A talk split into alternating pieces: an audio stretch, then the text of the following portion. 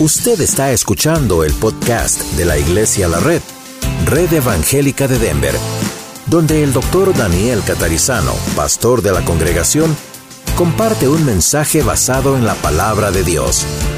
Ahora abra su corazón y permita que en los próximos minutos el Señor le hable y le bendiga. Vamos a abrir nuestras Biblias en Lucas capítulo 18. Estamos en una serie hablando de avivamiento, un verdadero despertar espiritual en nosotros en primer lugar y luego en la ciudad y en el país. Dios está poniendo esto como una pasión dentro de muchas personas, algunos de nosotros ni nos conocemos y cada vez vamos a escuchar más y más reportes de lo que Dios está haciendo. Cuando Dios va a hacer algo, y Dios siempre está activo, pero cuando Dios va a hacer algo especial, Dios lo comunica. ¿Cuántos saben eso?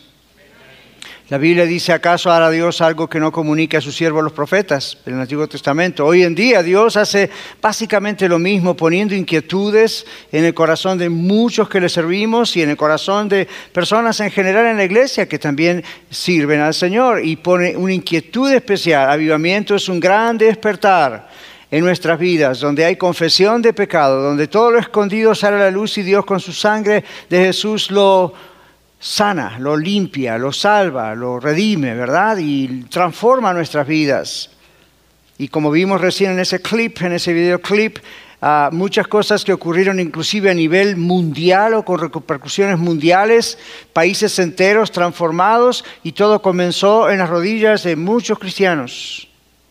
Y eso es lo que Dios quiere para la iglesia a la red. Prepárese. Eso es lo que el Señor quiere. ¿Cuántos de ustedes quisieran ver manifestaciones de Dios? ¿Por qué? La pregunta del por qué es interesante. Cuando yo digo que yo quiero ver manifestaciones del Espíritu Santo de Dios, siempre me pregunto, ¿por qué? Porque me gustan, pues me gustan, cuando son de Dios no cuando son imitaciones humanas. Pero me gustan, claro que sí. Pero quiero ver manifestaciones de Dios porque sé que el Espíritu Santo se manifiesta en maneras especiales, es lo que la Biblia llama visitación especial. No quiere decir que Él va y viene y no está, Él está aquí con nosotros. La Biblia nos asegura que donde hay dos o tres congregados en el nombre del Señor, Él está en medio de nosotros, así que te honramos, Señor. El punto aquí es que de pronto Él escoge moverse de una manera especial, en el tiempo de Él. Como nosotros no sabemos cuándo es el tiempo de Él exacto, nuestra obligación es orar. La idea no es solamente para ver milagros y manifestaciones especiales, eso es sin duda importante, es lindo, pero la idea es que tiene un propósito, históricamente y en la Biblia por, en forma especial cuando Dios, el Espíritu Santo, se ha manifestado de alguna forma especial, empezaron a ocurrir cosas especiales. Y una de las cosas más importantes y especiales es que muchos inconversos o personas que todavía no son creyentes en Cristo Jesús, por quienes por años un grupo estuvo orando o la iglesia estuvo orando, de pronto sus ojos son abiertos y confiesan a Cristo como Salvador. Es el mayor de los milagros, amén. Y luego hablando de milagros, Dios de pronto hace sanidades y Dios hace prodigios y Dios hace cosas. La Biblia nos dice, el apóstol Pablo oraba Señor que cuando, y decía a la iglesia, oren por nosotros, a fin de que cuando abramos nuestra boca sea para conocer la palabra de Dios y no nuestro invento, nuestra creación religiosa, es, realmente sea la palabra de Dios. Amén. Pero luego también dice que predicaban con poder y la predicación era algo que tenía poder en cuanto a que abría la mente de los creyentes en las iglesias y de los que todavía estaban perdidos.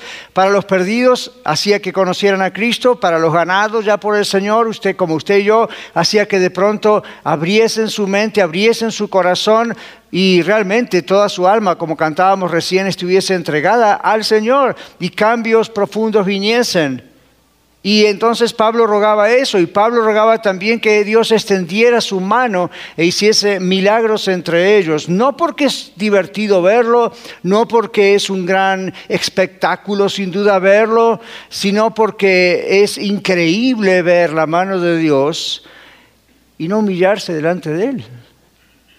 Y cuando nos humillamos delante de Él, de verdad, Dios hace cosas increíbles. Por eso la reina de Inglaterra es famosa por haber dicho esa frase. Yo no sé si ustedes la conocían, pero ahora la conocemos, ¿verdad?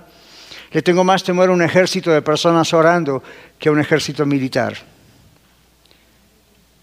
¿Cómo alguien de afuera, podríamos decir, puede llegar a decir algo así? Porque ve el poder de Dios. Satanás no tiembla por grandes predicaciones, y a mí me gusta predicar. Satanás no tiembla por grandes enseñanzas, y a mí me gusta enseñar. Y quizá eso lo mantiene un poco lejos, pero ¿saben cuándo tiembla y no puede hacer absolutamente nada? Cuando la iglesia ora. Y no cuando ora religiosamente, cuando ora con poder. En este texto de Lucas capítulo 18, entiendo yo que el Señor puso en mi corazón este texto esta semana y lo estuve estudiando, meditando, orando. Y dice, el Señor Jesús también aquí les refirió Jesús una parábola sobre la necesidad de orar cuando, siempre, y no desmayar. Los judíos estaban pasando una época difícil, estaba el Señor Jesús en medio de ellos, pero ya comenzaba a haber burlas, ya comenzaba a haber la posibilidad de persecución y Jesús los está preparando para una futura persecución que en realidad históricamente no ocurrió tantos años después, fue bastante pronto que empezaron a ser perseguidos. El Señor los va preparando. Fíjese que no les dice no voy a permitir que ocurra, el Señor les dice esto va a ocurrir, pero los quiero preparar. Necesito que aprendan a orar sin desmayar y que lo hagan constantemente bajo cualquier circunstancia. Entonces pone esta parábola que vamos a leer juntos como ejemplo. Versículo 2. Había en una ciudad un juez que ni temía a Dios ni respetaba a hombre. Había también en aquella ciudad una viuda, la cual venía a él diciendo, hazme justicia de mi adversario, mi enemigo. Verso 4, y él no quiso, el juez no quiso por algún tiempo. Pero después de esto dijo dentro de sí, aunque ni temo a Dios, ni tengo respeto a hombres, sin embargo, porque esta viuda me es molesta, le haré justicia, no sea que viniendo de continuo me agote la paciencia. Vaya juez, ¿verdad? Versículo 6, dijo el Señor, oíd lo que dijo el juez injusto. Y ahí hacemos una pausa. Porque el Señor está diciendo, oigan lo que acabo de decirles. ¿Qué dijo el juez injusto? Aunque no temo a Dios y no me importan los hombres, los seres humanos, para que esta viuda no me moleste más. Es curioso en el idioma griego el, juego de palabras, es curioso allí porque la idea es casi literalmente que la viuda podía ir y no lo iba a hacer, pero la idea del concepto del juez, según el lenguaje, es que iba a molestar tanto que le iba a dejar un ojo negro. Por supuesto no lo iba a hacer, ir a la cárcel, pero la idea, ¿verdad?, de una molestia máxima. Entonces Jesús dice, escuchen lo que dice el juez. Para que no me moleste, ok, le voy a hacer justicia. Voy a estudiar su caso y ya está, le voy a hacer justicia. Ahora seguimos. Versículo 7. ¿Y acaso Dios no hará justicia a sus escogidos? Usted es un escogido de Dios yo también. Si usted ha aceptado a Cristo como su Salvador, usted es salvo, usted salva, usted sigue a Cristo, usted es una persona escogida por Dios. Mire lo que Dios dice. No hará justicia a sus escogidos que claman a Él día y noche. ¿Se tardará en responderles? Os digo que pronto les hará justicia. Pronto. Claro, pronto en los tiempos de Dios, no son nuestros tiempos. Pero el punto aquí no es un calendario, el punto aquí es Dios escucha. ¿Cuántos saben que Dios escucha? Dios presta atención. Os digo que pronto les hará justicia. Y luego termina el Señor Jesús con una pregunta, pero cuando venga el Hijo del Hombre, aquí está hablando de lo que se llama la parusía en griego, es decir, la segunda venida de Cristo. La pregunta es, cuando Jesús vuelva, ¿hallará fe en la tierra? Y usted dice, ok, pastor, muy bien, ¿qué tiene que ver esa pregunta con el contexto? Tiene que ver que, como dijimos al principio, el Señor los está preparando para un tiempo de persecución, para un tiempo difícil. Y les está diciendo, hacia el final de los tiempos, la gente va a dejar de orar, en otras palabras. Y en vez de confiar en el Señor en medio de las crisis, lo que va a hacer es mirarse a sí mismo, recurrir a otros seres humanos, recurrir a la tecnología, estoy parafraseando, y entonces cuando venga el Señor, ¿habrá todavía fe en los seres humanos? ¿Habrá alguien que busque al Señor? Ahora volvamos al principio, el juez. Esto no es un juez típico, esto es un juez atípico. No vamos a inquietarnos mucho en las características de este juez porque vamos a quedarnos con lo que el Señor dice. Pero históricamente hablando, había algunos jueces que eran injustos. La mordida, hueco hecho, nada nuevo, ya de aquella época, la coima dicen en otros países, eso ya estaba ahí. Jueces que en realidad no podían ser un solo juez, la ley decía que tenía que haber tres. Uno lo podía elegir la misma persona acusada, la otra lo podía elegir la persona que era la que traía la acusación y la otra se elegía independientemente. En este caso vemos un juez. Cuando vemos un juez, aquí hay algo malo. Algo está pasando, pero no es, no es el tema de la parábola, simplemente para que ustedes y yo nos pongamos en la mentalidad de hace dos mil años cuando escuchábamos a Jesús decir eso, ¿verdad? Este juez era injusto. ¿Quién era la viuda? La viuda, como en aquellos años, mujeres, las viudas se morían de hambre por decirlo así. Las viudas en aquellos tiempos no tenían protección legal como ustedes pueden tener hoy si quedan viudas. No tenían todavía, digamos, la iglesia allí formada para decir vamos a ayudarla porque es parte de la familia en Cristo. La vida quedaba desprotegida. La vida quedaba ahí prácticamente diríamos hoy como homeless. No había nada que pudiera hacer. Y esta viuda tenía un enemigo, un adversario. Y simplemente la viuda estaba pidiendo sus derechos. ¿De acuerdo? Estaba reclamando algo que aparentemente era justo. Hazme justicia de mi adversario. ¿Por qué? Pues ¿quién me va a ayudar? Imagínense, la viuda no tenía dinero para abogados. Yo en mi profesión de consejero varias veces encontré eso, viudas que no tienen dinero para un abogado. O mujeres no viudas que no tienen dinero para un abogado. Hombres también, pero es complicado, ¿verdad? Gente pobre, gente que no, puede hacer nada. Pero curiosamente, cuando usted no puede hacer nada y yo tampoco es cuando Dios actúa. Esta mujer viuda no podía hacer nada. Y encima encontró un juez que tampoco quería hacer nada.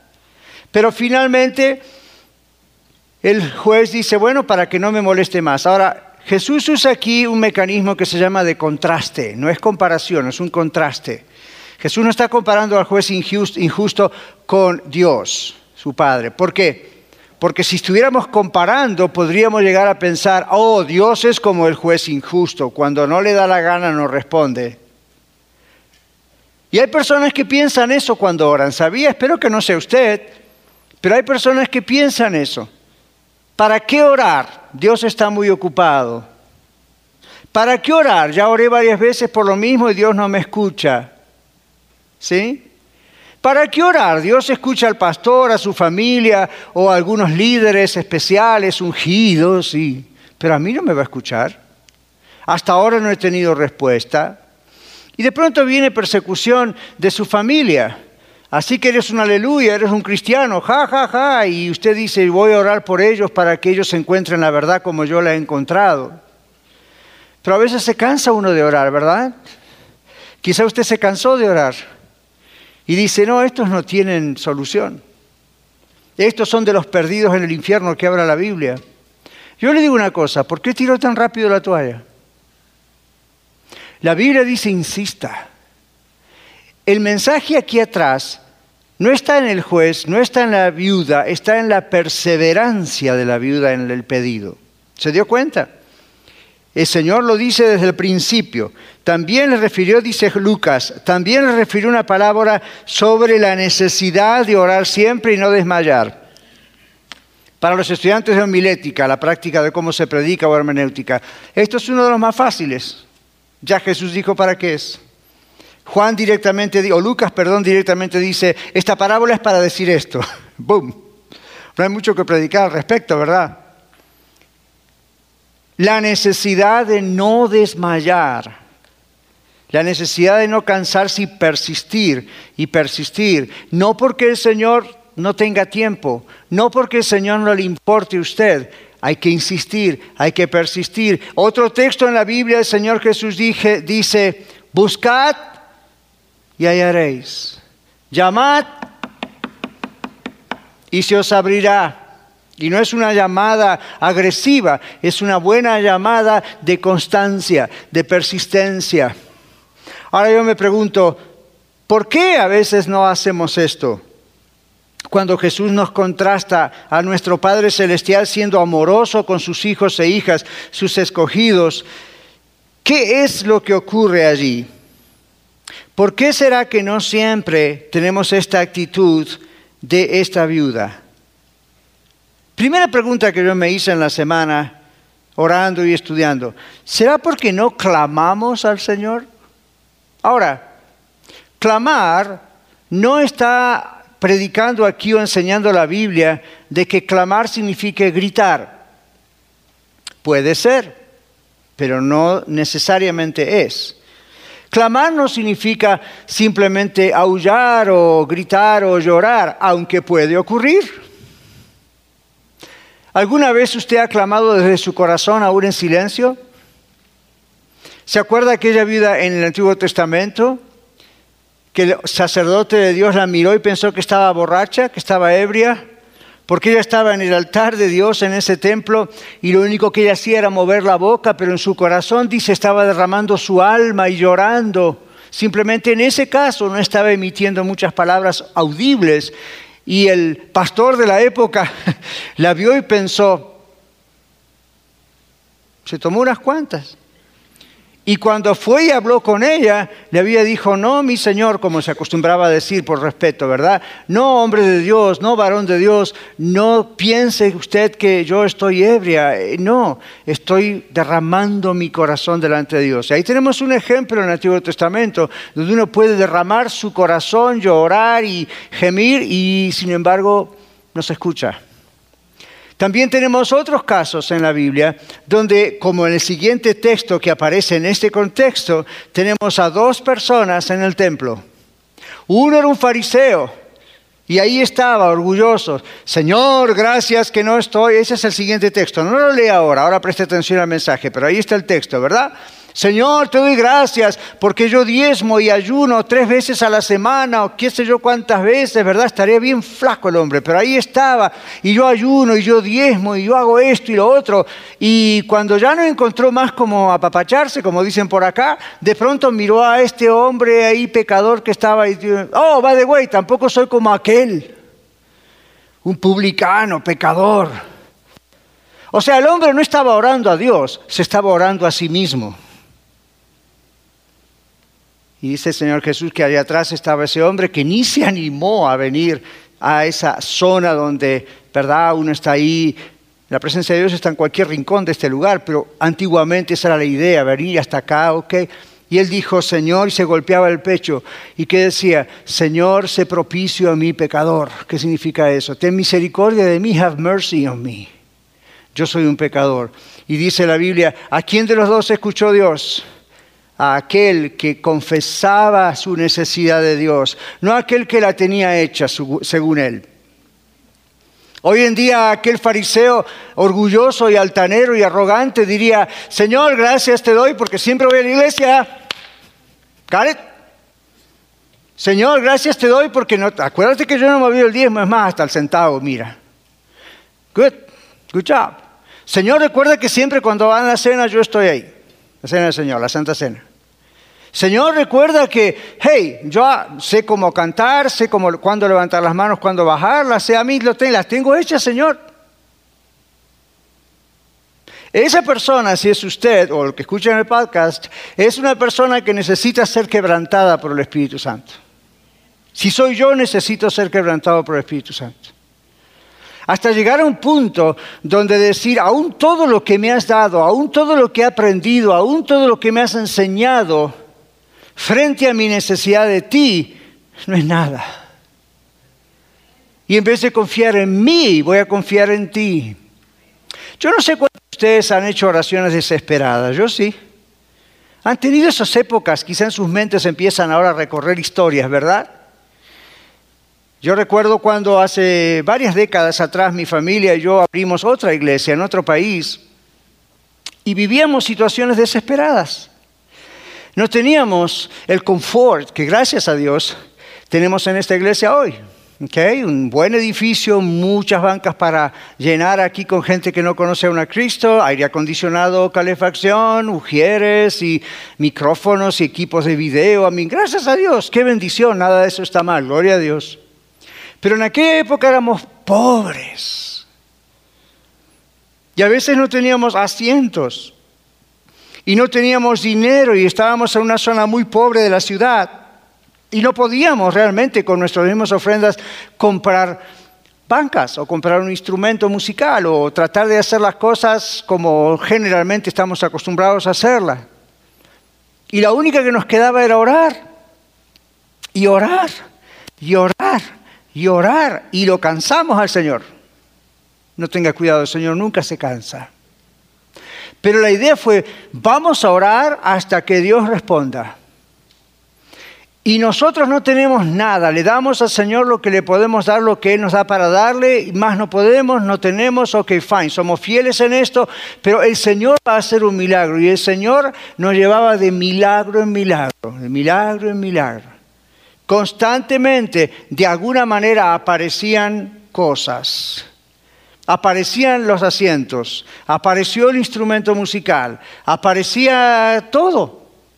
Y vivíamos de pura fe.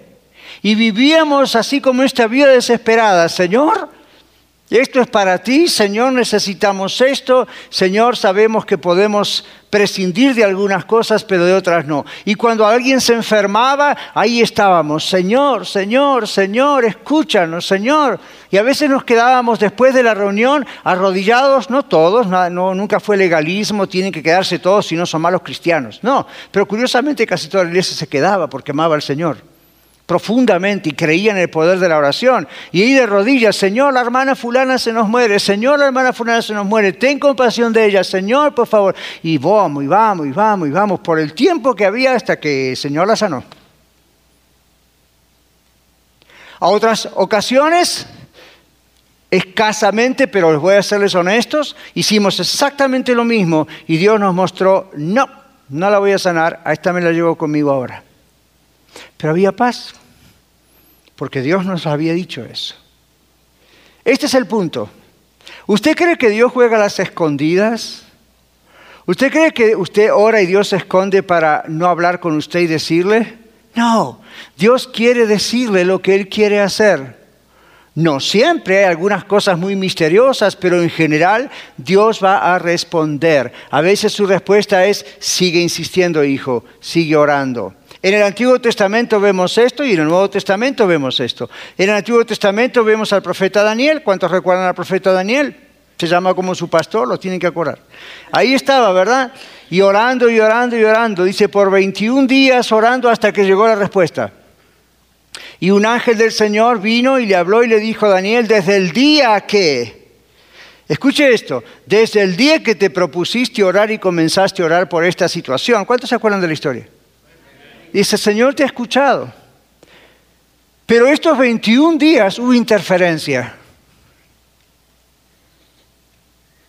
Y dice el ángel de Dios, el príncipe de Persia me estuvo estorbando, tuve que luchar con él. Y ahora después que te deje a ti, tengo que luchar con el príncipe de Grecia. Escúcheme esto, no se trata de reyes humanos. Un ángel con soplar, así ya destruyó cualquier ser humano si quiere, por orden de Dios. Estamos tratando con principados, con fuerzas espirituales de maldad que tratan de estorbar todo. El beneficio que nosotros tenemos en el nuevo pacto, Nuevo Testamento, es que el Señor Jesús en la cruz del Calvario, dice Colosenses capítulo 2, exhibió a Satanás y sus potestados de maldad triunfando sobre ellos en la cruz. Entonces, cuando usted y yo oramos, aunque haya esa lucha, eso no impide que Dios responda. Simplemente Dios quiere que sepamos que hay una lucha, que hay oposición, que las cosas se pueden poner más negras hasta que se pongan blancas, que como dicen por ahí, ¿verdad? El sol sale un minuto después de la parte más oscura de la noche, etcétera, etcétera. Entonces, usted está esta tarde aquí, está diciendo, yo quiero creer, pero mis familiares no se entregan a Jesús, me hacen la vida imposible. O yo tengo este vicio en mi vida y no me lo puedo sacar de encima. O tengo este dolor, esta enfermedad. O tengo este problema en mi matrimonio. Ya he ido con consejeros, inclusive con usted, pastor. Y todo muy bien, pero todavía seguimos con el problema. Yo le digo esto, solo un toque de Dios puede hacer el cambio. Un simple toque de Dios puede hacer el cambio, excepto que usted no quiera. Y usted dice, claro que quiero, pastor, yo le puedo garantizar que no quiere. Si no está orando y clamando con insistencia, eso demuestra que todavía no le desespera tanto la situación como para seguir clamando. Amén. ¿Qué hace usted si mañana va al médico y le dice que tiene cáncer y tiene pocos meses para vivir? Ahora, no me diga, pastor, no lo declare. No estoy declarando nada, estoy diciéndole. No sea supersticioso. Simplemente le estoy diciendo, ¿qué tal si viene ese diagnóstico? No es cierto que nosotros vamos a ser los primeros en escuchar, por favor, oren por mí. No es cierto que usted va a orar como no oró nunca antes. Si usted no lo hace, no le importa esa enfermedad. Pero si usted le importa y no quiere morir, más allá de cuál sea la voluntad final de Dios, llevárselo, sanarlo, ¿qué es lo que automáticamente uno va a hacer? En la desesperación va a insistir y va a insistir y va a insistir y va a insistir. Yo he estado en situaciones así, donde igual he tenido que ir a trabajar, igual he tenido que atender mi casa, mi matrimonio, pero no, no había espacios libres en mi mente que apareciera otra vez, Señor recuerda la oración, Señor recuerda la oración. Y luego el Señor Jesús dice, todo lo que pidieres al Padre en mi nombre todo lo que pidieres al Padre en mi nombre, no en el nombre de la iglesia, no en el nombre suyo, no en el nombre de lo que usted aprendió. Todo lo que pidieres al Padre en mi nombre, dice, yo lo haré, para que el Padre sea glorificado en el Hijo. Si algo pidieres en mi nombre, yo lo haré. Cantábamos de las promesas de Dios. ¿Creemos o no creemos en las promesas de Dios?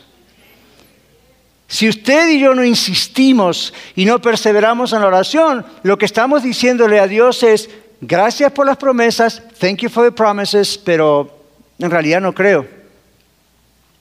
La persona que no ora con esa pasión y desesperación, no olvídese si grita, no grita, si llora, si no llora, sino que de adentro tiene ardor todo el tiempo. La persona que no hace eso no está creyendo en Dios y en su poder o no cree que el problema que tiene es tan grave. Estos últimos tiempos yo le he confesado públicamente aquí también a los intercesores de oración, nuestros amigos de oración, yo tengo adentro un fuego dentro de mí que, que dice, no puede ser que todavía tengamos personas que no han entregado sus vidas al Señor Jesucristo. ¿Qué ocurre? El mensaje es predicado, creo, con claridad. El mensaje es predicado bíblicamente.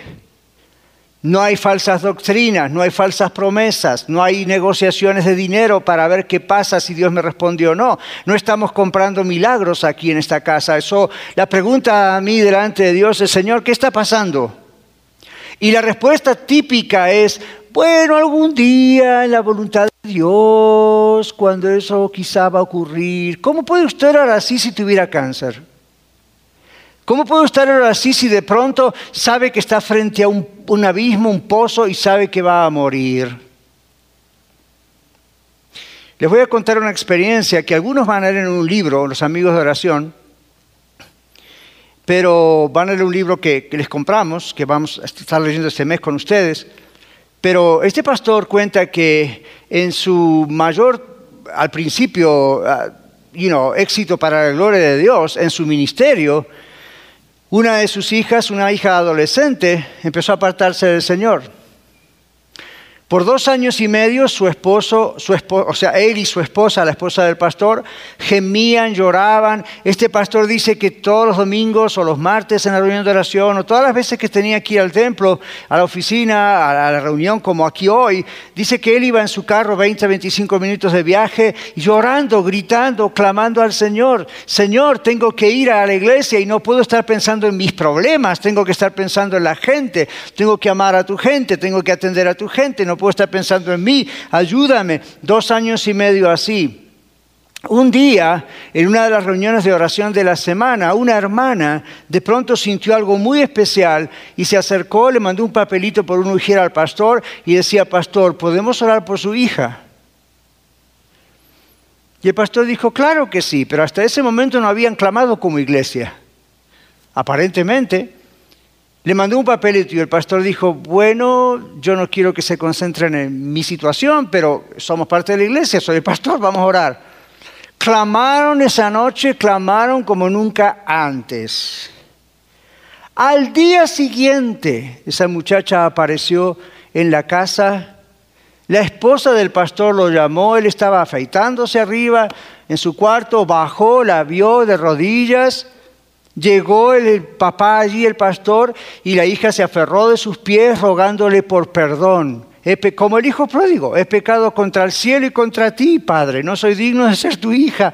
Perdóname. Ahora observen, de pronto Dios pone la inquietud en una persona de la iglesia. La iglesia se pone a clamar y a orar. ¡Pum! Se produce el milagro. Me parece que ustedes no creen mucho en estas cosas. Cuando estábamos con mi esposa en otra iglesia plantando, recién casaditos, fuimos a otra ciudad como misioneros, es decir, un misionero va y planta una iglesia, como hicimos nosotros aquí. Pero estábamos solitos allí con otra pareja que nos asistía, nos ayudaba. Bueno, fuimos. Las cosas que ocurrieron en un par de años allí, un poco menos, son cosas muy duras, la protección de Dios milagrosamente, la provisión de Dios. Estábamos ahí en fe de que Dios iba a proveer, no teníamos un salario fijo, no teníamos una organización detrás que realmente proveyese para nuestro sostén. Simplemente decíamos, Señor, tú nos has enviado aquí, sosténnos. Y fue esa increíble experiencia de vivir por fe. Ahora, hoy en día usted y yo, aunque tengamos un salario, vivimos por fe, ¿verdad? Si no, mañana se acaba el trabajo, ¿qué pasó? ¿Okay? Eso es igual vivimos por fe. Pero en esa época fue una época especial, mis hermanos, donde nuestra vida completamente estaba para ir a ese lugar y hablar a la gente acerca de Jesucristo. Teníamos un programa radial, por supuesto, y también teníamos que pagarlo y era una radio secular. Radio Luz no existía, ni en ese país ni acá. Así que allá estábamos hace muchos años y había momentos que no teníamos para comer y decíamos, Señor, tú nos has enviado aquí, tú has, visto tu provisión. Vez tras vez tras vez, milagro tras milagro, el Señor nos proveyó. Un día no teníamos literalmente, ya teníamos a nuestra hija mayor, ustedes la conocen, a Lidia, era una baby. Y decíamos, Señor, nosotros como adultos aguantamos un poco, pero al bebé hay que darle de comer, Señor, ¿y qué vamos a hacer? Y siempre recuerdo abrir el pantry, ¿verdad? Y encontrar allí ahí un paquete de espaguetis o algo así, eso era todo. Y decíamos, ¿qué vamos a hacer? Y encima teníamos a estos amigos, ¿y qué vamos a hacer? ¿Qué vamos a hacer? Y yo le he contado a algunos de ustedes, especialmente estudiantes, esta experiencia, pero miren lo que ocurrió. Yo oraba al Señor y yo le decía, Señor, manda un cheque. Señor, manda dinero, necesitamos comprar comida. Manda dinero. Y no pasaba nada. De pronto suena el timbre de la casa. Y yo dije, ajá, dinero. Dios respondió. Voy, abro la puerta, veo un señor que no conozco, me dice, soy el pastor fulano de otra ciudad, estoy viajando hacia otra ciudad, tenía que pasar por acá, me enteré que ustedes estaban aquí y quise venir a visitarlos. Y les confieso esto, Dios, Dios me es testigo, Dios lo sabe. Yo estaba hablando con él de la obra de su iglesia, de nuestra nueva obra acá, y en mi mente estaba pensando, ¿los chavitos? ¿Este me lo mandó Dios? Este me lo mandó Dios y no pasaba nada. Llegó el momento en que yo empecé a dudar porque me dice, bueno, pastor, me voy, tengo que seguir hasta la otra ciudad, son varias horas de camino, whatever. Se paró, yo lo acompañé a la puerta, seguía mirándole las manos y seguía orando. Señor, ten misericordia, este lo mandaste tú, este ni sabía que yo estaba aquí, este es un ángel, a ver qué pasó. Y cuando sale me dice, oh, oh, oh, by the way. Ajá, dije yo, ok. Me dice, venga que tengo algo para usted en el carro. Oh, yeah. Esta es la respuesta del Señor. Y de pronto veo que abre la cajuela. Dije, vaya cheque, ¿verdad? Qué grande. Abre la cajuela y hay una enorme caja adentro, llena de latas de alimentos y comidas y paquetes. Y me dice, las mujeres de la iglesia supieron que ustedes se instalaron acá hace tanto tiempo atrás, no pudieron mandar dinero, pero entre todas juntaron esto. Aquí tiene, esto es para usted llenamos el pantry por varios días. Ahora observe, Dios me enseñó esto. No siempre lo que yo pido es lo que Dios me quiere dar. Dios sabe cuál era la necesidad. Podría haberme dado dinero, ese día me dio mandado.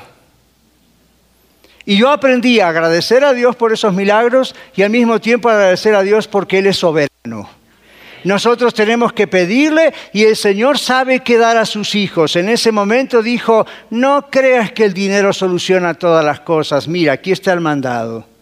Al no tener que comprar mandado, mañana te va a alcanzar para pagar la luz o para pagar ese programa radial. Estuvimos casi dos años con ese programa radial, en una radio secular, un programa muy caro. Jamás llegamos tarde a pagar ese programa. Cada mes fuimos y ¡boom! Ahí estaba el dinero. Y les digo, a veces íbamos así corriendo del banco, literalmente, pero ahí estaba. ¿Cuántos de ustedes saben que Dios a veces nos responde cuando estamos a punto de caernos en el abismo? Y va el Señor, ¡boom! Pero ¿saben por qué esos milagros ocurrían? Teníamos mucha gente orando por nosotros. Yo no sé si alguna vez les pasó, pero una vez yo estaba en el país de Venezuela. Iba a acompañar a otros y estaba ahí predicando el Evangelio en un estadio. Voy a la casa de apartamentos donde estábamos viviendo esos días que nos prestaron para vivir. La casa estaba sola, tiene un elevador. Y cuando voy rumbo al estadio, voy ahí yo solito, llego al, al elevador. Y cuando entro en el elevador y aprieto el botón para bajar, de pronto sentí la presencia del Señor de una manera muy especial. Es difícil describirlo, pero si usted lo ha experimentado ya sabe de qué estoy hablando. Y de pronto una cosa muy especial y adentro de mi corazón, bien firme. Hay unas personas en otro país que están orando por ti en este momento, porque aún con la diferencia horaria y de miles de kilómetros, ellos saben que estás aquí, Daniel, y están intercediendo por la reunión de esta noche, ¿dónde vas? ¡Ah! Yo me quería quedar en el elevador. Y como decimos en inglés, let's have, let's have church. Acá, ¿verdad? Vamos a hacer iglesia acá, Señor, tú y yo estamos solos allá, no estamos nada. Por supuesto que no, ¿verdad? Había que ir a hacer el trabajo. Pero experiencias así. ¿Y saben cómo me enteré que realmente fue del Señor? Cuando regresé a Houston, donde vivía, Después de hacer una carta, me dijeron, tal iglesia a tal hora, en tal día, estaban orando por usted y era exactamente lo que había ocurrido. Y yo recuerdo esos textos en la Biblia, donde por ejemplo en una ocasión vino uno que ni siquiera era de Dios en aquella época, judío, un gentil, y vino y dijo, sana a mi, siervo. ¿Se acuerdan aquel militar? Sana a mi siervo, Señor. No soy digno de que vengas a mi casa, pero di la palabra y mi siervo sanará. Y Jesús dijo, wow, este tipo realmente tiene fe. Y no es un religioso, es alguien que apenas, pero teme a Dios y cree que Dios puede hacer algo. Y Jesús le dice, ve, tu siervo sanará. Y cuando el hombre llega a la casa, los criados le dicen, ya está sano. Y él dijo, ¿a qué hora fue? Fue a tal hora. Y dice la Biblia, el hombre reconoció, fue exactamente a la hora que Jesús dijo, tu siervo sanará.